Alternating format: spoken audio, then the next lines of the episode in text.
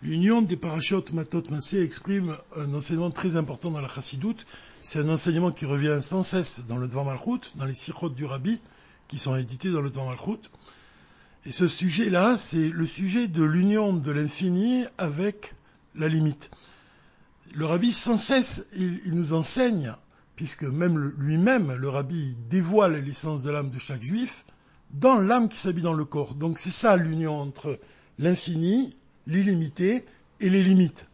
Les limites, ça représente l'âme quand elle s'habille dans le corps, puisque même si on parle d'une âme divine, malgré tout, l'âme divine, elle, s'habille dans une âme animale, donc elle est limitée, elle est sous l'emprise de l'âme animale. C'est pour ça qu'on parle même de la sortie d'Égypte. Sortir d'Égypte, c'est libérer l'âme divine de son emprise, de l'emprise de l'âme animale.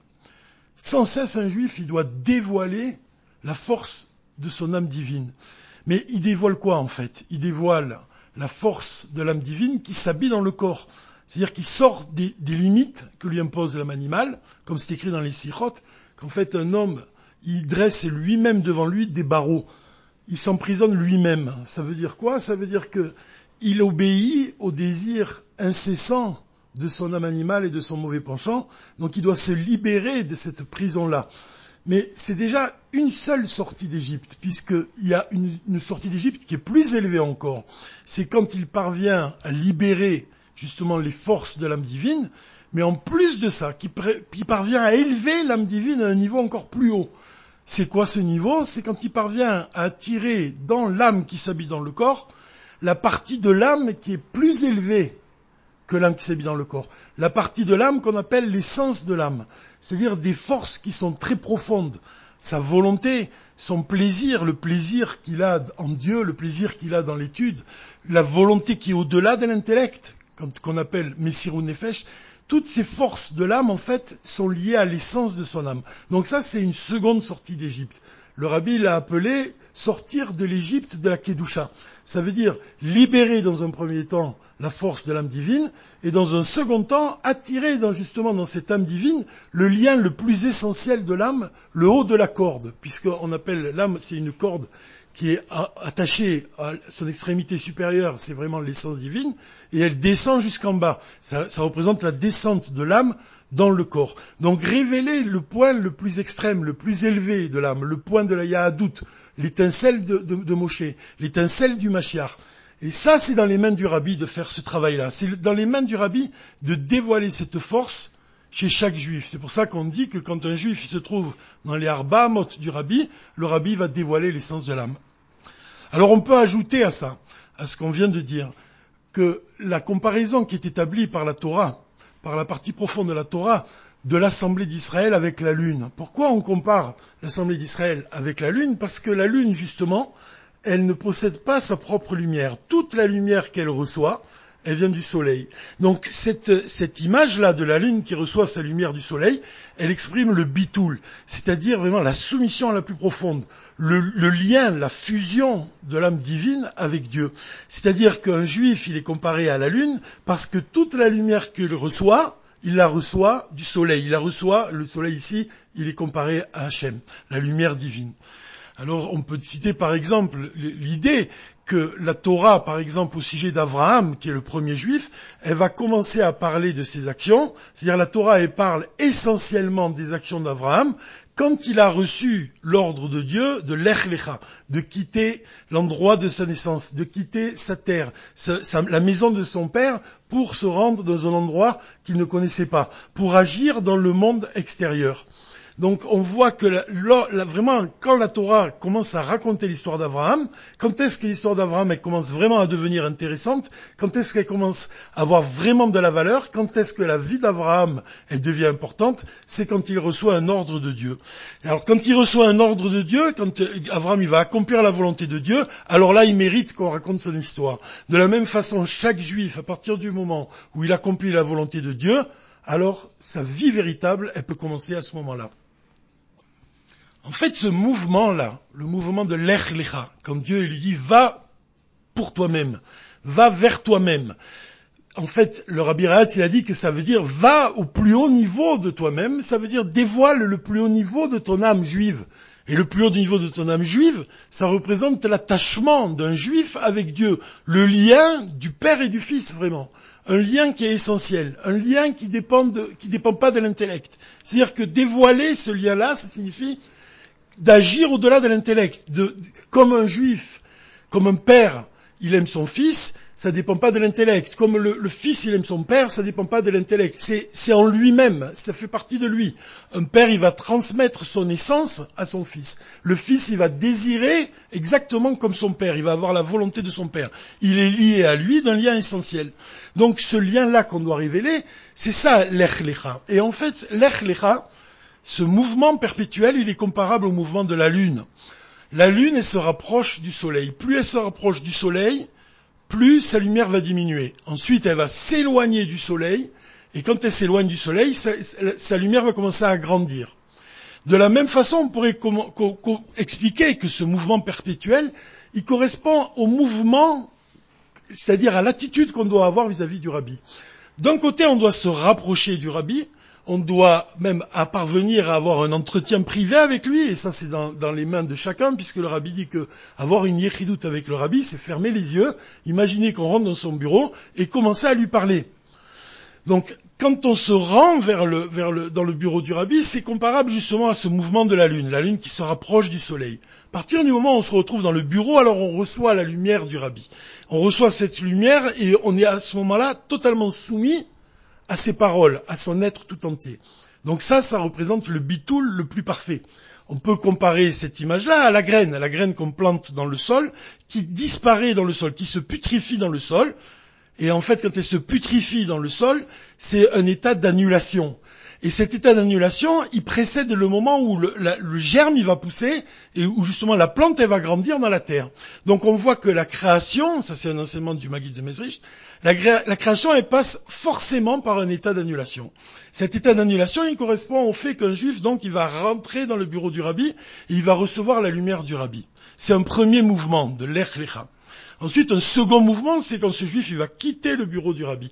Et ça, c'est comparable à la course de la lune, justement.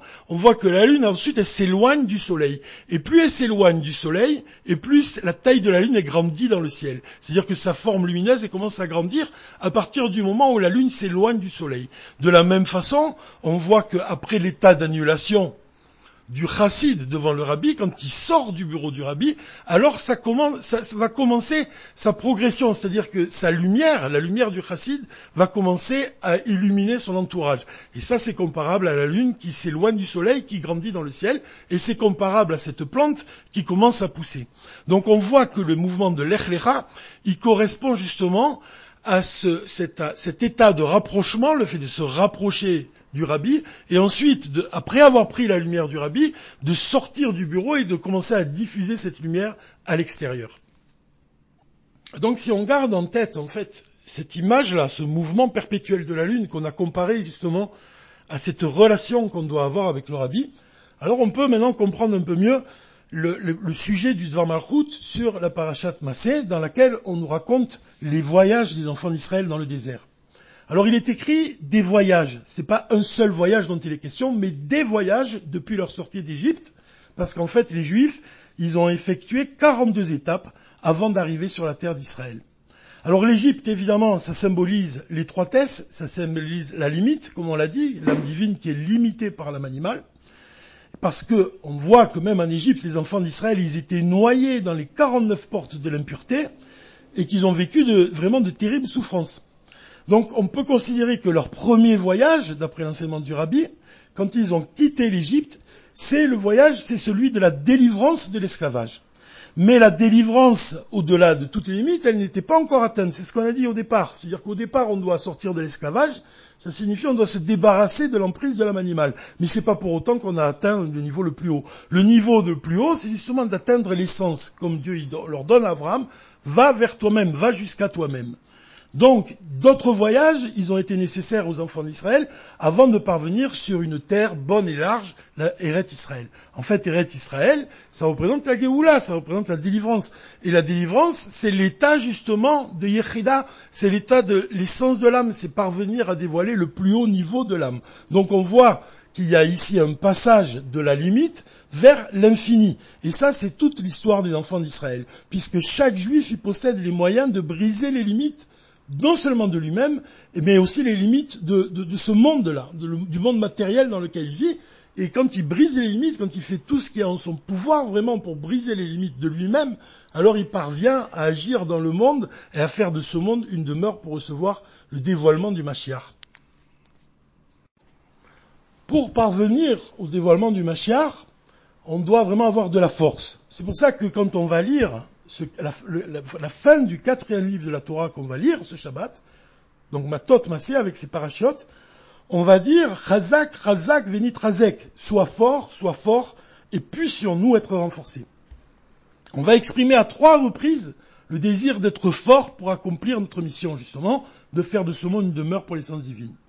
Et le rabbi va expliquer donc que ce chiffre 3, il représente, en fait, le chiffre 1, il représente la sainteté, la sainteté, telle qu'elle est, et que rien ne vient perturber, c'est le chiffre 1. Le chiffre 2, il représente une situation dans laquelle la sainteté, elle est opposée aux forces du mal, à l'autre côté de la sainteté. Et, enfin, on voit que le chiffre 3, il représente la victoire de l'homme sur les forces du mal. C'est ça la signification du chiffre 1, 2 et 3. Donc le rabbi va décrire deux façons de vaincre le mal. La première façon, en fait, c'est une révélation du haut vers le bas. Pourquoi? Parce qu'il s'agit d'un dévoilement divin. C'est-à-dire que Dieu, il va dévoiler sa lumière, et cette lumière, va illuminer notre âme, elle va nous donner des forces. Ça, c'est la première révélation, la première façon de vaincre le mal. La deuxième façon de, vaincre le mal, c'est un travail que le rabbi qualifie comme étant du bas vers le. C'est-à-dire que c'est le travail personnel de l'homme lui-même. C'est pas une lumière qu'il va recevoir d'en haut, c'est un travail du bas vers le. C'est-à-dire qu'il va lui-même travailler avec ses propres forces pour raffiner le mal qui est en lui et même, même dans le meilleur des cas, à transformer le mal en bien. Alors le rabbi va expliquer quand il s'agit d'un dévoilement du haut vers le bas, donc quand il s'agit de la lumière que Dieu dispense à l'homme, c'est un dévoilement vraiment qui, est divin, alors c'est une lumière qui est illimitée parce qu'elle vient de Dieu. Et quand c'est l'homme qui travaille lui-même, alors il s'agit d'un dévoilement qui est plus limité puisque ça fait appel aux forces de l'homme qui sont elles-mêmes limitées. Donc c'est incomparable avec la lumière qu'il reçoit de Dieu. Donc c'est un travail qui est malgré tout limité.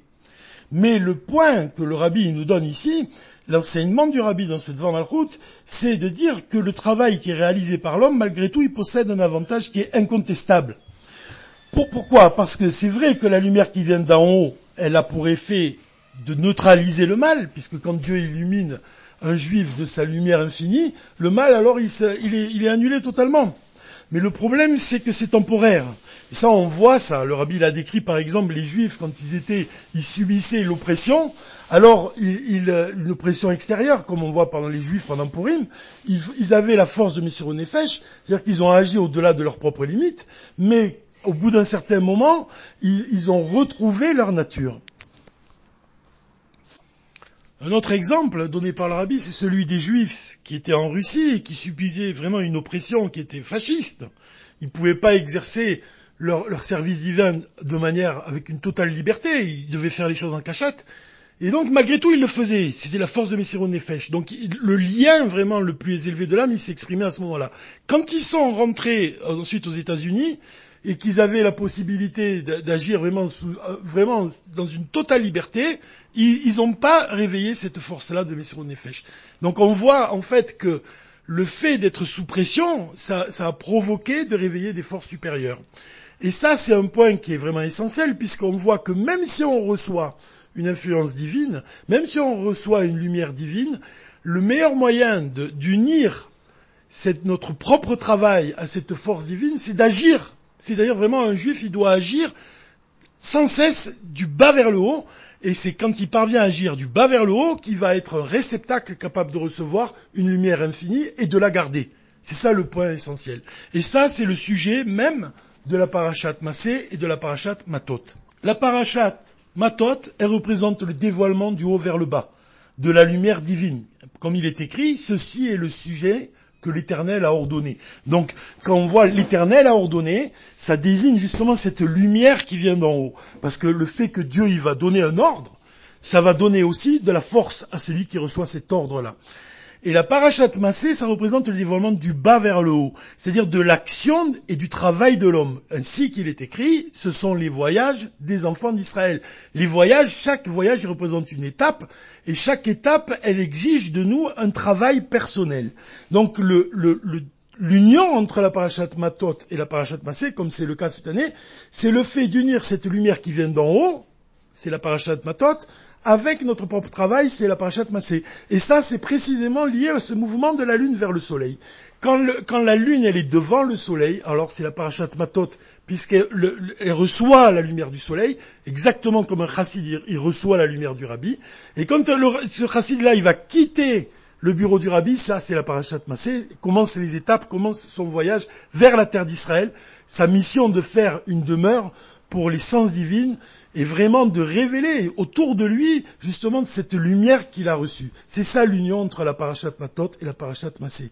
C'est l'union en fait entre le, chassid et le rabbi, et ensuite l'union qui existe entre celui qui a reçu cette lumière du, rabbi et tous les gens qu'il va influencer.